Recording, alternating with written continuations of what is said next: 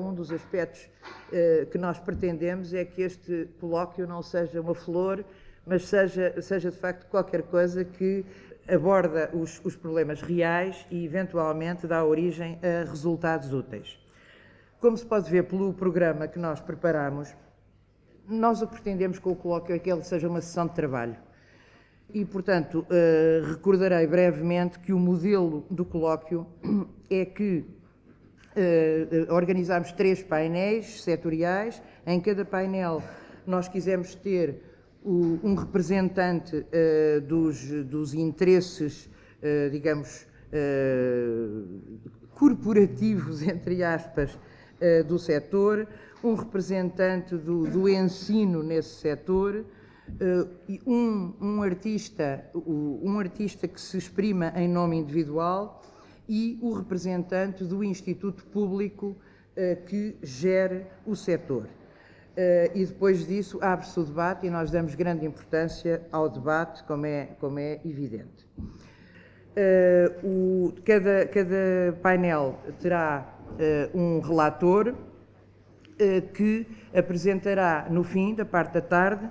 eh, os resultados da, da, sua, da sua mesa referente a, a, a um determinado setor eh, a um painel de representantes do governo que irão, que irão reagir ao que lhes é apresentado pelos relatores. Teremos um, um um, um, breve almoço volante aqui mesmo no centro, do outro lado, do lado de António Maria Cardoso, portanto atravessaremos para o lado de lá para termos um almoço. E, e, e depois, à tarde, teremos o painel final uh, com os uh, membros do governo, como, como já disse. O painel inicial, nós quisemos uh, simbolicamente que estivesse presente um representante não, não nacional e que eh, fosse uma, uma, pessoa com uma grande sensibilidade europeia e com experiência dos problemas tratados a nível europeu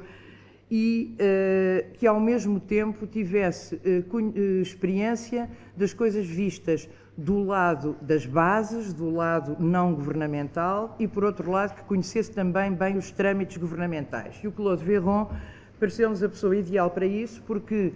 eh, é uma pessoa que há muitos anos trabalha no setor não governamental, no desenvolvimento das redes culturais, eh, foi, foi durante muitos anos responsável das PPNR Européenne pour Jeunes Artistes, membro diretor da IFA, que é uma das redes culturais mais sólidas na, europeias, e é neste momento diretor da Antenne, Antenne France Europe, je crois. Relais Culture Europe eh, que, é, eh, que, foi, que, foi, que foi um gabinete criado por este governo, Trotman, para fazer a ligação entre a política nacional e os assuntos europeus. e, portanto, o Claude dar-nos-á, digamos, essa, essa visão das coisas. E depois pedimos a, ao, ao Luís Francisco Rebelo, da Sociedade Portuguesa de Autores, que estivesse neste painel inicial, como sinal de que consideramos que os direitos de autor são, de facto, uma pedra de toque eh, em relação a todos os assuntos das artes e da criatividade. Eh, sem direitos de autor eh, verdadeiramente assegurados e implementados e, e defendidos na prática pelo conhecimento claro que tenham deles quer os autores, quer os que se relacionam com os autores, não haverá verdadeira, verdadeira política das artes e da cultura. Eh, e a presença da, da doutora Catarina Vaz Pinto é naturalmente um sinal de que o Governo está atento a estes nossos trabalhos e que provavelmente uh, irá, uh, com certeza, ver, ver, com atenção, olhar com atenção os resultados que deles saírem e, e, nós tencionamos, aliás, publicar os, os, trabalhos de hoje para que eles possam ser verdadeiramente um instrumento de trabalho. Eh, nós esperamos assim contribuir para a reflexão que se processa neste momento no âmbito dos dois ministérios, do Ministério da Cultura e, do, e no Ministério da Educação, a este respeito. No, no Ministério da Cultura há um relatório uh, que, que, espero que venha, que venha a ser uh, tornado público brevemente, de que foi responsável a doutora Ana Nazaré e em que colaborou também eh, ativamente, de acordo com o que me parece, a Maria Manuel, que aqui está, eh, e eh, no Ministério da Educação eh, temos, foi o, o, Augusto Santos Silva que eh, tem o relatório já praticamente terminado, que infelizmente não pode estar aqui hoje connosco, como nós teríamos querido, mas, portanto, isto mostra que em ambos os ministérios, portanto, se está a tratar o problema a sério, se está a tentar encarar a sério o problema das artes. Um, o, nós uh,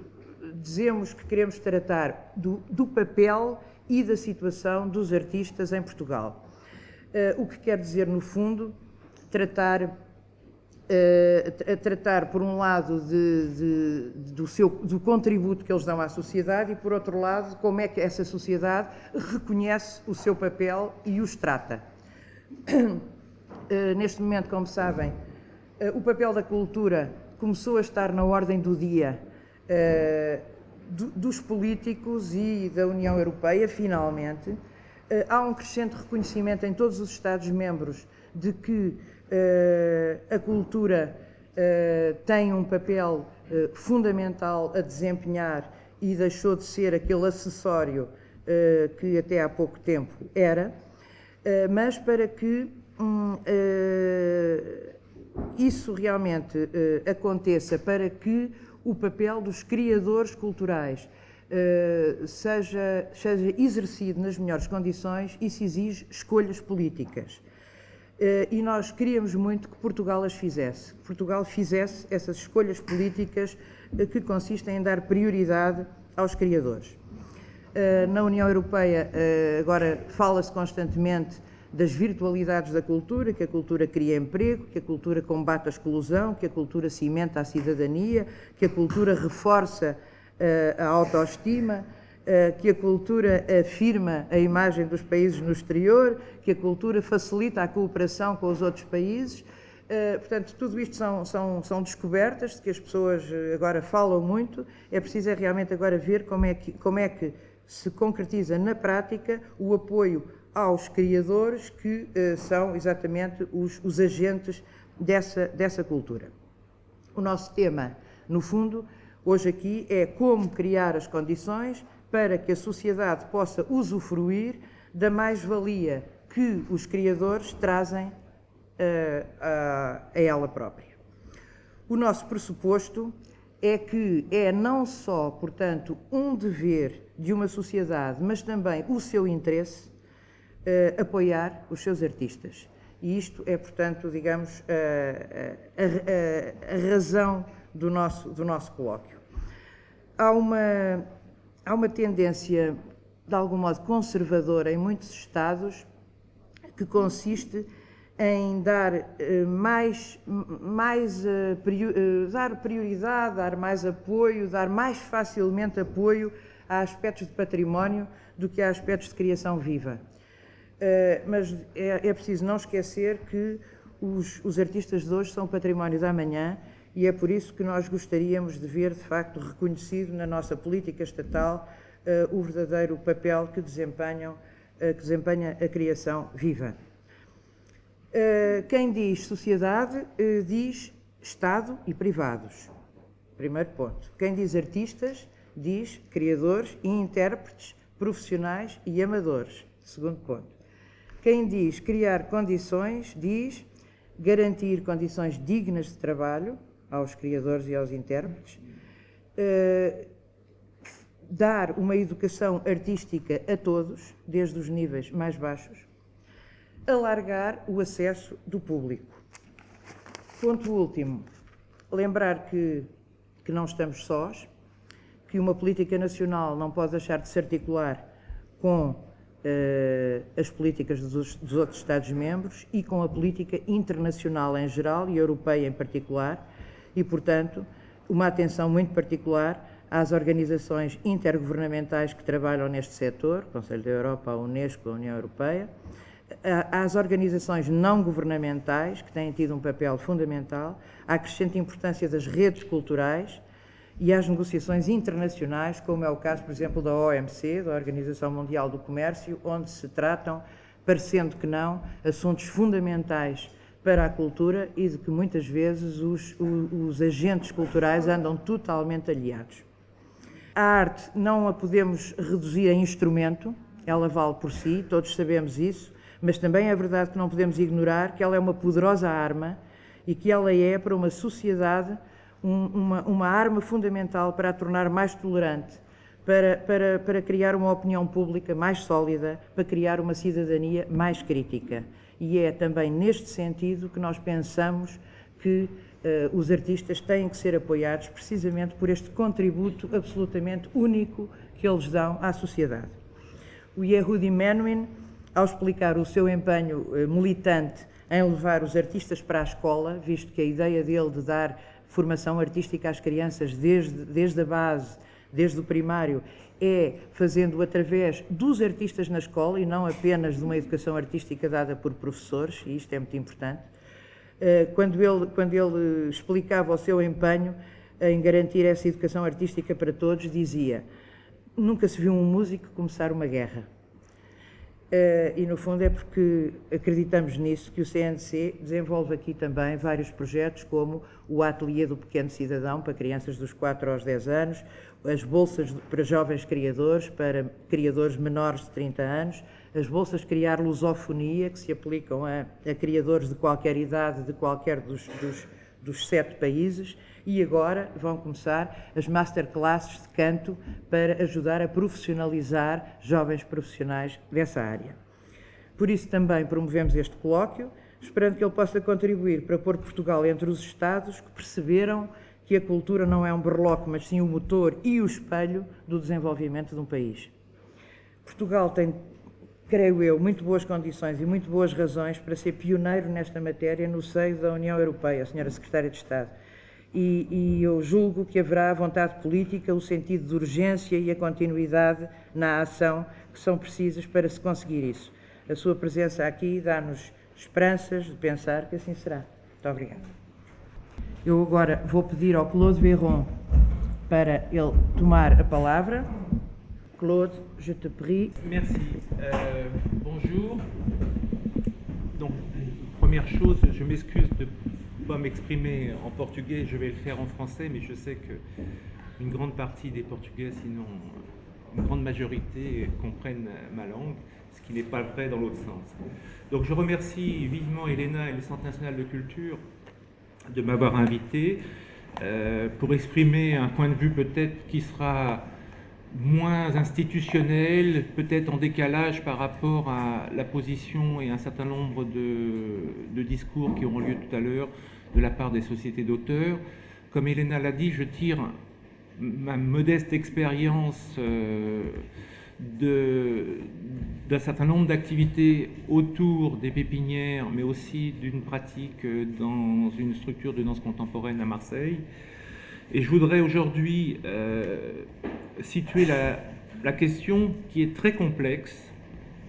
euh, pas dans le sens difficile, euh, parce que c'est toujours difficile de, travailler sur la singularité des artistes, mais très complexe parce que le processus d'identification et de reconnaissance artistique ne coule pas de soi.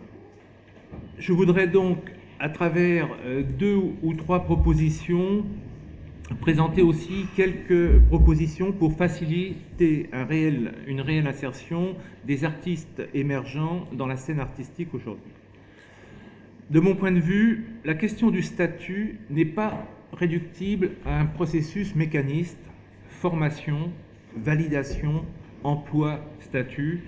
la question du statut est surtout déterminée par la reconnaissance de la société de la présence en tant qu'artiste d'un certain nombre de personnes autoproclamées comme telles. Le statut du créateur aujourd'hui est la résultante d'une triple reconnaissance complexe, non hiérarchisée, de la part des pairs, des experts et du des publics. Notre société, chaque société a besoin de ce processus pour identifier, pour faciliter le passage de la tension poétique portée par des artistes pour la transformer en reconnaissance et leur donner la place sur le champ culturel. Pour transformer en statut artistique qui doivent ensuite s'affirmer dans une reconnaissance sociale, donc d'un statut social et avec les droits y afférents, cette perspective, il convient, dans cette perspective, il convient de multiplier, d'organiser les espaces que j'appelle de transition. Entre le moment où l'artiste est dans un état, un devenir, une position d'être au monde, une position d'autoproclamation, vers une accessibilité à l'autonomie artistique et sociale. Autonomie artistique, c'est-à-dire que son œuvre fonctionne en référence, mais aussi est acceptée comme telle, comme une proposition singulière capable d'être connue par, je le répète, un ou des publics dans un processus culturel, par ses, pairs dans un processus de reconnaissance artistique, mais aussi par des experts dans un, processus de reconnaissance institutionnelle et sociale. Ceci afin de déterminer des financements publics, une reconnaissance sociale liée au métier, donc à des couvertures et à des euh, soutiens de la société euh, nécessaires pour le, euh, le faire. Cette attention particulière aux générations montantes peut se faire à travers une responsabilité du secteur culturel par une attitude d'accompagnement, en opposition à ce que j'appelle l'attitude Kleenex, c'est-à-dire jeter après usage, où l'artiste et l'œuvre qu'il produit ne sont envisagés que sous la forme d'un produit à montrer, sans préoccupation de la complexité de la production et surtout sans pérenniser cette démarche vers une solidification, une sécurisation à travers un statut et surtout la mise en réseau du travail. Dans les structures de production et de diffusion, afin, que les premières productions ne soient pas de simples bouchons jetés dans l'océan. Ces espaces de transition, espaces transitionnels comme les appelle Winnicott, doivent être multiples dans leur forme, dans leurs origines, leur façon de travailler. Cela peut être des écoles qui aménagent cette voie vers la professionnalisation, mais cela doit être aussi et surtout des structures issues du milieu professionnel où les artistes émergents reçoivent l'accompagnement le plus pertinent possible. En référence aux pratiques de compagnonnage, en se débarrassant d'une part de l'idéologie du secret dont elle, était empreinte. À cet égard, des tentatives sont déjà faites à travers différents projets en Europe. Par exemple, Germination, qui est un réseau d'écoles d'art qui travaille euh, à l'insertion et la mise en place pour les artistes de dernière année, la Biennale des jeunes de la Méditerranée que vous connaissez bien, Artgenda, qui est une biennale qui est exactement le même type de fonctionnement que la Biennale des jeunes de la Méditerranée, mais qui se passe dans une autre mer, puisque c'est sur la mer Baltique. L'Orchestre des jeunes de la Méditerranée, Juventus, qui est aussi un processus euh, à travers des résidences plus ou moins longues avec des interprètes de haut niveau euh, d'accompagnement euh, de jeunes interprètes, et aussi, pour ne pas les nommer, un certain nombre de structures au Portugal, comme Arco, comme Forum Danza et le club euh, Artes et Ideas. Deux notions, deux notions, deux notions euh, à mon avis, ressortent de ce type de fonctionnement et de ce type d'accompagnement. Une première notion, c'est la notion de résidence, plus, plus, ou moins longue, plus ou moins euh, accompagnée, mais qui a trois euh, problématiques euh, ensemble. C'est-à-dire la résidence où, bien évidemment, l'aide à la création est au centre du processus, mais aussi la résidence où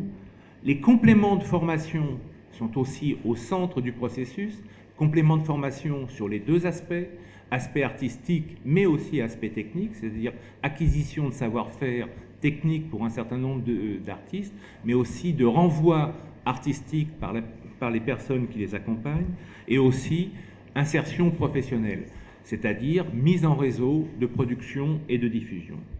La deuxième notion importante qui, qui ressort de l'ensemble de ces expériences, c'est la notion de mobilité. Mobilité, non pas comme un mouvement brownien où il faudrait bouger sans arrêt pour le plaisir de bouger, mais mobilité car dans le processus artistique, il est essentiel de mettre en place la confrontation, que ce soit mobilité dans des, espaces euh, tout à fait réduits, par exemple une ville, c'est-à-dire aller rencontrer d'autres espaces culturels, aller rencontrer d'autres problématiques, aller rencontrer d'autres sensibilités artistiques, mais bien évidemment mobilité sur des territoires nationaux et donc aussi mobilité sur les territoires européens et euh, internationaux. De ces deux, euh, problématiques, nous pensons que les pouvoirs publics à tout niveau, local, national et européen, doivent se saisir de cette logique pour instaurer un système de validation qui concourt à structurer une reconnaissance pour le jeune artiste. Dans cette perspective, l'expérience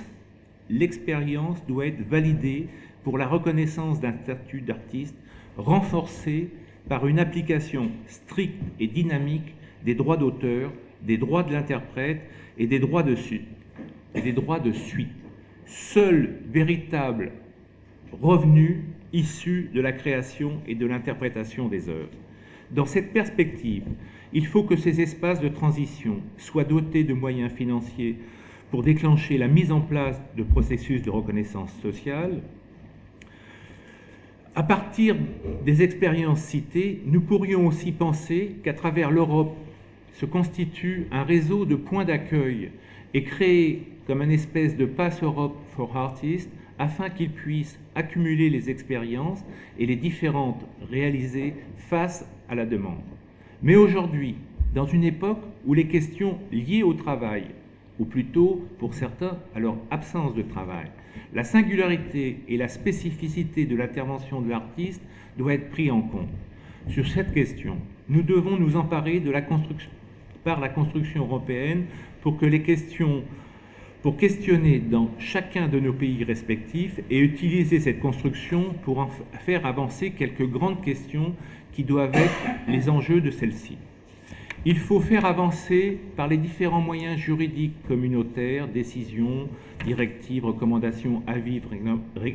règlements, faire progresser la législation sur le statut social de l'artiste, sur la spécificité des employeurs multiples, sur la plus grande protection des travailleurs indépendants, sur la reconnaissance universelle des droits d'auteur. Il nous faut trouver des solutions juridiques à la notion d'alternance et d'intermittence dans le processus de création et d'interprétation et y aménager les couvertures sociales y afférentes dans une logique de solidarité. Non, le temps de la production pour des, pour des artistes n'est pas simplement réductible au temps où il est face au public, la notion de temps libre et de temps entre productions est certainement plus important le temps où il est face au public, où ses œuvres sont exposées. Faire reconnaître la mobilité géographique comme faisant partie du processus et de ce fait donne, ouvrant droit de dispositifs de chômage et ou de revenus minimum, comme cela se fait dans certains pays, ces quelques réflexions pour poser des questions autour des débats qui vont intervenir aujourd'hui, mais aussi qui renvoient à des analyses et des propositions que déjà Elena avait faites sur son rapport au Parlement, en souhaitant que le prochain Parlement, qui va être issu des élections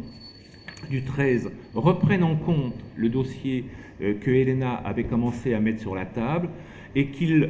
euh, euh, développe une position aussi, aussi volontariste que la commission culture du dernier Parlement avait fait, que l'on puisse s'acheminer au plan communautaire sur des euh, financements pour la culture un peu plus importants que les 0,03%. Et aussi, je pense, je me retourne vers la secrétaire d'État, que la présidence euh, portugaise qui va intervenir euh, en la première partie de 2000 euh, puisse remettre sur la table euh, des négociations et des réflexions cette question du statut de l'artiste qui avait été ébauché il y a fort longtemps sous présidence belge et depuis tout ça a été repassé bien, bien, bien loin des préoccupations, mais aussi que la présidence portugaise soit vigilante euh, sur la question des négociations OMC-GATT qui vont commencer sous sa présidence et euh, qu'elle euh, réfléchisse aussi, il me semble, euh, mais je pense que c'est dans ces, dans ces orientations, à tout un travail aussi autour de la Méditerranée et toute une réflexion sur la place de la culture dans le dispositif MEDA. En vous remerciant de m'avoir supporté pendant ces quelques moments.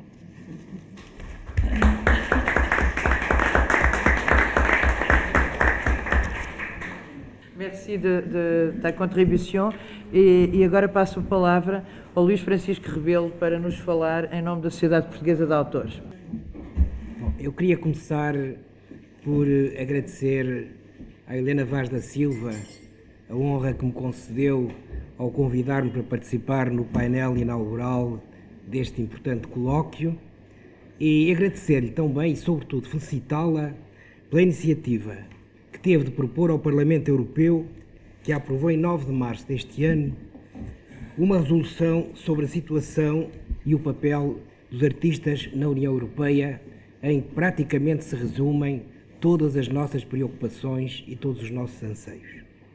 Não só por essa iniciativa em si mesma, mas ainda pela extrema pertinência e manifesta oportunidade do seu teor, que coloca o acento tónico, como acabei de dizer, nas preocupações dominantes e na responsabilidade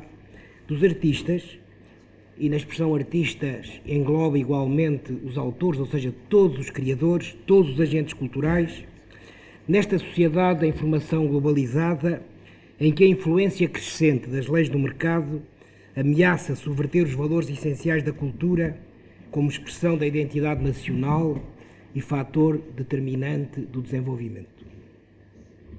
Instituída em 1957, a Comunidade Europeia, hoje União Europeia, não incluía as atividades culturais na sua esfera imediata de ação. O Tratado de Roma era omisso a seu respeito, o que aliás não deve surpreender-nos se tivermos presente que na sua origem o que estava era um acordo entre seis nações relativo ao carvão e ao aço, o que obviamente nada tinha a ver com as questões da cultura. Só em 1992 com o Tratado de Maastricht, que veio aditar ao instrumento constitutivo da União um novo artigo 128, a cultura foi nele expressamente contemplada. Todavia, já antes disso, e a partir de uma resolução do Parlamento Europeu, que solicitava à Comissão a adoção de medidas tendentes a aproximar as legislações dos Estados-membros sobre direitos de autor e direitos conexos, a respectiva problemática começara a figurar na ordem do dia. Estava-se então em 1974. Três anos depois, a Comissão apresentava ao Parlamento e ao Conselho um documento sobre a ação comunitária no setor cultural, que continha várias indicações de medidas a tomar para estender a este setor o âmbito do mercado interno europeu. Entretanto, o Tribunal de Justiça das Comunidades pronunciava-se sobre diversas questões que, direta ou indiretamente, se relacionavam com estas matérias. E após o primeiro livro verde sobre televisão sem fronteiras, que data de 1984, têm sucedido as comunicações, as resoluções e as diretivas comunitárias em matéria de propriedade intelectual, pedra de toque do desenvolvimento da criação literária e artística, como muito bem sublinhou Helena Vaz da Silva na sua intervenção primordial, sendo que a primeira dessas diretivas data de 1991, sobre o enquadramento jurídico dos programas de computador. E é significativo que se tenha começado precisamente na área do direito de autor por uma matéria que, pela sua tecnicidade, poderia parecer que estava fora da respectiva área, mas que tem que ver com o alargamento progressivo das questões da propriedade intelectual a zonas que até aí lhe estavam alheias. A segunda diretiva é de 1992 sobre os direitos de aluguer e comodato. Em 1993, duas diretivas sobre radiodifusão por satélite e retransmissão por cabo e a duração do prazo de proteção dos direitos de autor e conexos, que é alargado para além dos 50 anos, no caso dos direitos de autor, até aí adotados na generalidade dos países, elevado para 70, 70 após a morte do autor. Finalmente, em 1996, sobre as bases de dados. Destas quatro diretivas, destas cinco diretivas, só as quatro primeiras até este momento foram transpostas para o nosso direito interno, todas elas fora do prazo assinalado para esse efeito, e a última, a diretiva sobre as bases de dados, aguarda ainda a transposição. Em fevereiro deste ano, o Parlamento aprovou uma proposta relativa a estes direitos, os direitos de autor e conexos na sociedade da informação, que tem dado ensejo a acaloradas polémicas. Esta proposta foi aprovada há quatro dias, na sexta-feira passada, pela Comissão, com algumas alterações significativas em relação ao voto do Parlamento Europeu. Nela regulam-se os direitos de reprodução, comunicação e distribuição ao público na perspectiva do enquadramento digital, prevendo-se determinadas exceções e limitações que, a generalizarem-se, poderão vir a afetar esses direitos. E ainda este mês foi aprovada também uma outra proposta, esta sobre o comércio eletrónico, com incidência na definição das responsabilidades dos operadores que fornecem, por via digital, o acesso às obras protegidas, a qual suscita fundadas apreensões aos autores e artistas pela margem de indeterminação que comporta. A resolução sobre a condição social dos artistas, que estamos aqui a discutir, tem outro âmbito mais vasto e outro alcance mais restrito. Mais vasto porque contempla de forma abrangente, quase exaustiva, todo um conjunto de medidas destinadas a reconhecer em termos práticos o papel político, económico e social desempenhado pela cultura com vista ao desenvolvimento da sociedade europeia. Mas mais restrito, porque se trata apenas de uma recomendação, sem caráter vinculativo para a Comissão e para os Estados a que se dirige, mas que estes não podem ou não devem ignorar se quiserem cumprir o mandato que receberam dos cidadãos, com os quais e nunca contra os quais a construção da Europa terá de realizar-se. A resolução assenta numa série de pressupostos indiscutíveis maiormente num país como o nosso, em que há ainda um longo caminho a percorrer no sentido da atribuição aos agentes culturais, nomeadamente os autores e os artistas e os difusores das suas obras e prestações, de um estatuto condizente com a relevância do papel específico que na sociedade é o seu. Com efeito, alguém ousará negar a responsabilidade do Estado em matéria de apoio à criação e à difusão artísticas dentro do respeito pela liberdade? Questionar a importância da proteção dos direitos morais e materiais sobre as obras, as interpretações, as execuções e as prestações artísticas, a sua utilização e a necessidade de ampliar e reforçar essa proteção? Ignorar o perigo que representam para a diversidade da criação e a independência dos artistas, a uniformização dos modos de pensamento resultante da padronização da produção audiovisual submetida a considerações de rentabilidade maximalizada e a dependência crescente dos artistas face ao mercado? Contestar o caráter aleatório e irregular das atividades artísticas, traduzido na descontinuidade dos rendimentos e sem reflexo no regime da fiscalidade e da segurança social? Impugnar a necessidade de generalizar o ensino artístico desde a mais tenra idade e fortalecer a situação dos jovens artistas no contexto da sociedade de mercado? Finalmente, alguém porá em dúvida o peso específico da criação artística na economia e no processo de integração europeia e a sua repercussão no património cultural do futuro e na qualidade da sociedade e da própria democracia? Pois é sobre estas evidências que assentam as medidas propostas, entre as quais avultam as que se referem a um sistema de proteção social que atenda, além do mais, à intermitência e à brevidade de certas carreiras profissionais,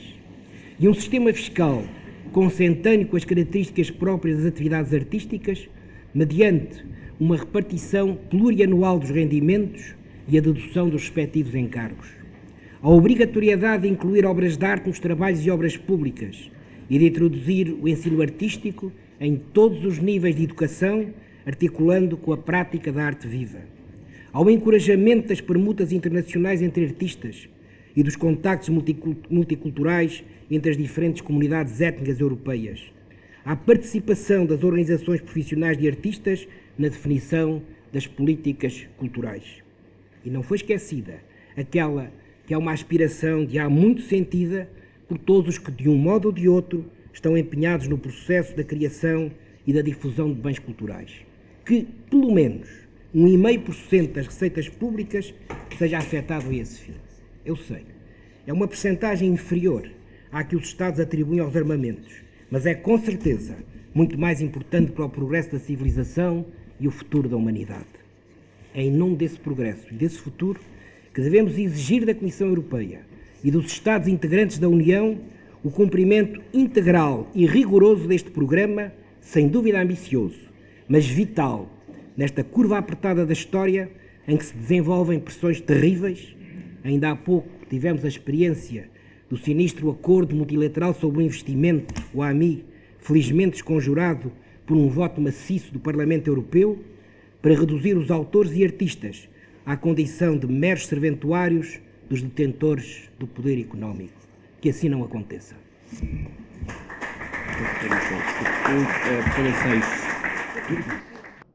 Muito obrigada pela sua intervenção, que, que recordou realmente os muitos aspectos que ainda estão por, por legislar e, e, e a, sua, a, sua, urgência. E vou passar agora a palavra à Senhora Secretária de Estado para encerrar esta, esta primeira sessão, passando depois a seguir ao, ao primeiro painel. Queria começar por agradecer à doutora Helena Vaz da Silva o convite para estar aqui hoje nesta sessão eh, e felicitá-la vivamente pela organização deste colóquio. Trata-se, sem dúvida, de uma excelente oportunidade para refletir e discutir sobre um tema que, infelizmente, tem sido objeto de pouco ou nenhum debate no nosso país. Penso que este silêncio, ou quase silêncio, não se deve ao acaso deve-se talvez ao facto de que falar da importância dos artistas e dos criadores e do seu papel na sociedade é, em primeiro lugar e num plano mais vasto,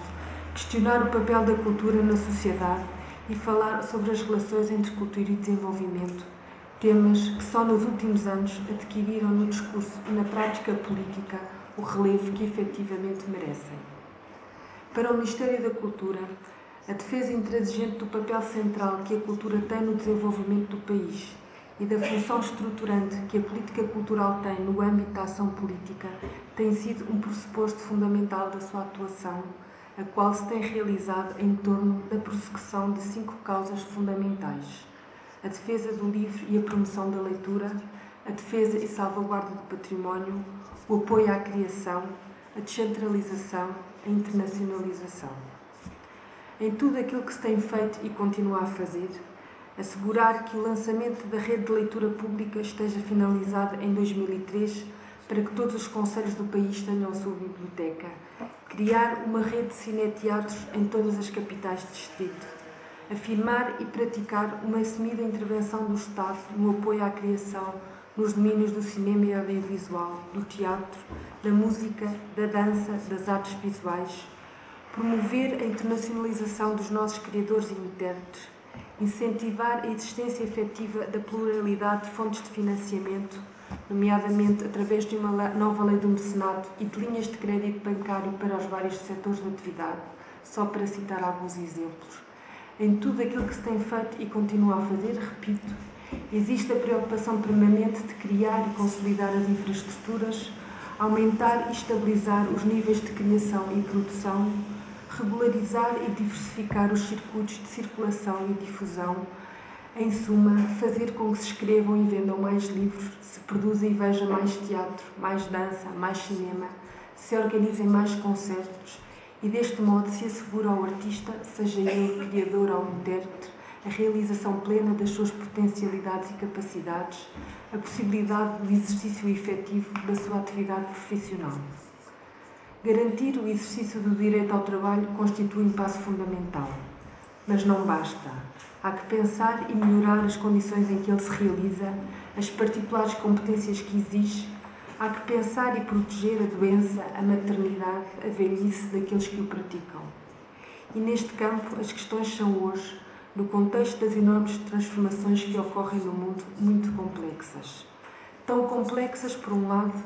quanto à singularidade de cada criador, de cada obra, de cada uma das expressões artísticas que integram o setor cultural. As artes de espetáculo exigem respostas diferentes das indústrias culturais, as artes contemporâneas, plásticas ou performativas, exigem soluções diferentes das expressões mais clássicas ou tradicionais.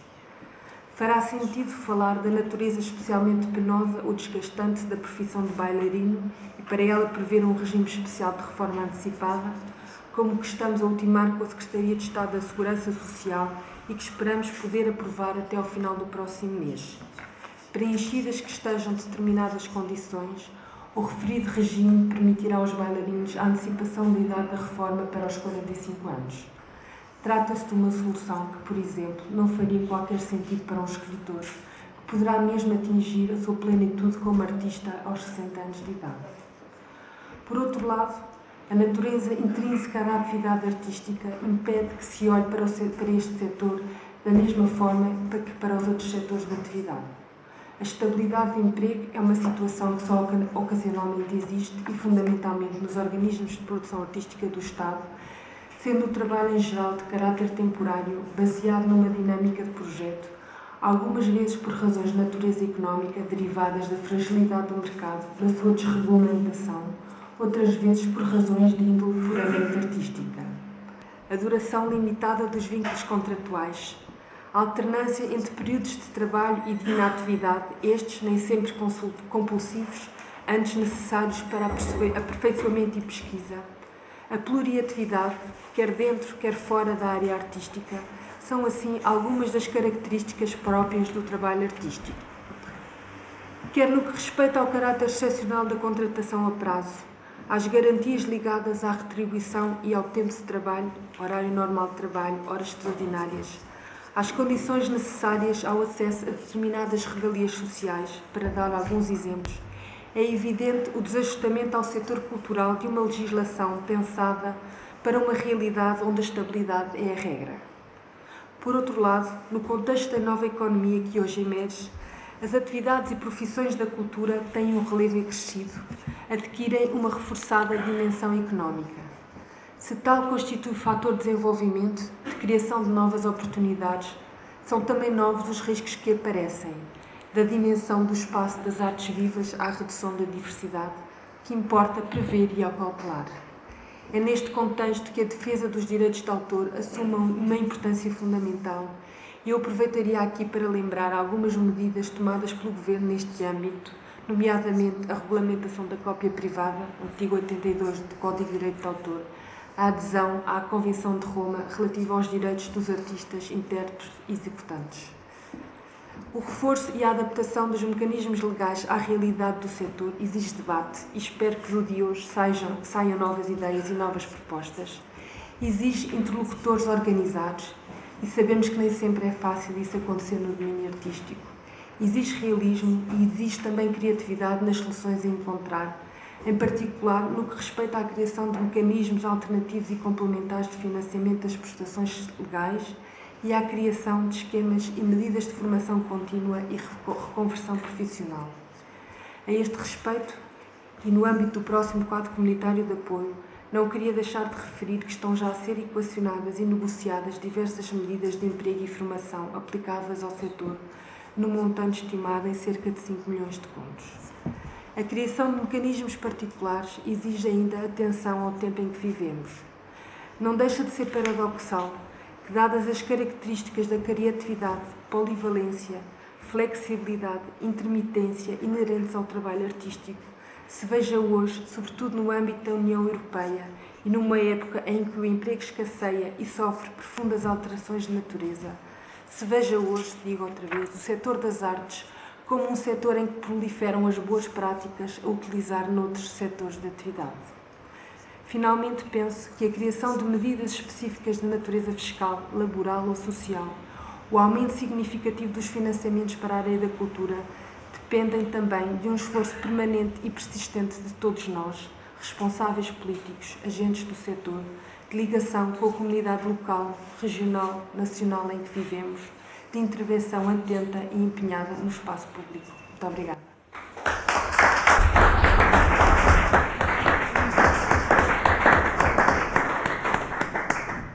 Muito obrigada, Sr. Secretário de Estado. Julgo que todos terão gostado de ouvir as suas palavras, uh, que nos vão incentivar uh, a trabalhar mais e melhor durante o dia de hoje para lhe dar mais um contributo àquilo que já aqui nos expôs como, como intenções e algumas realizações também. Muito obrigada. Portanto, nós terminamos agora esta parte, mas como se diz agora na televisão, fique connosco, porque, porque não vai haver intervalo. Vou só levantar-me para acompanhar a Senhora Secretária de Estado até ali e vamos continuar com o primeiro painel sobre as artes visuais.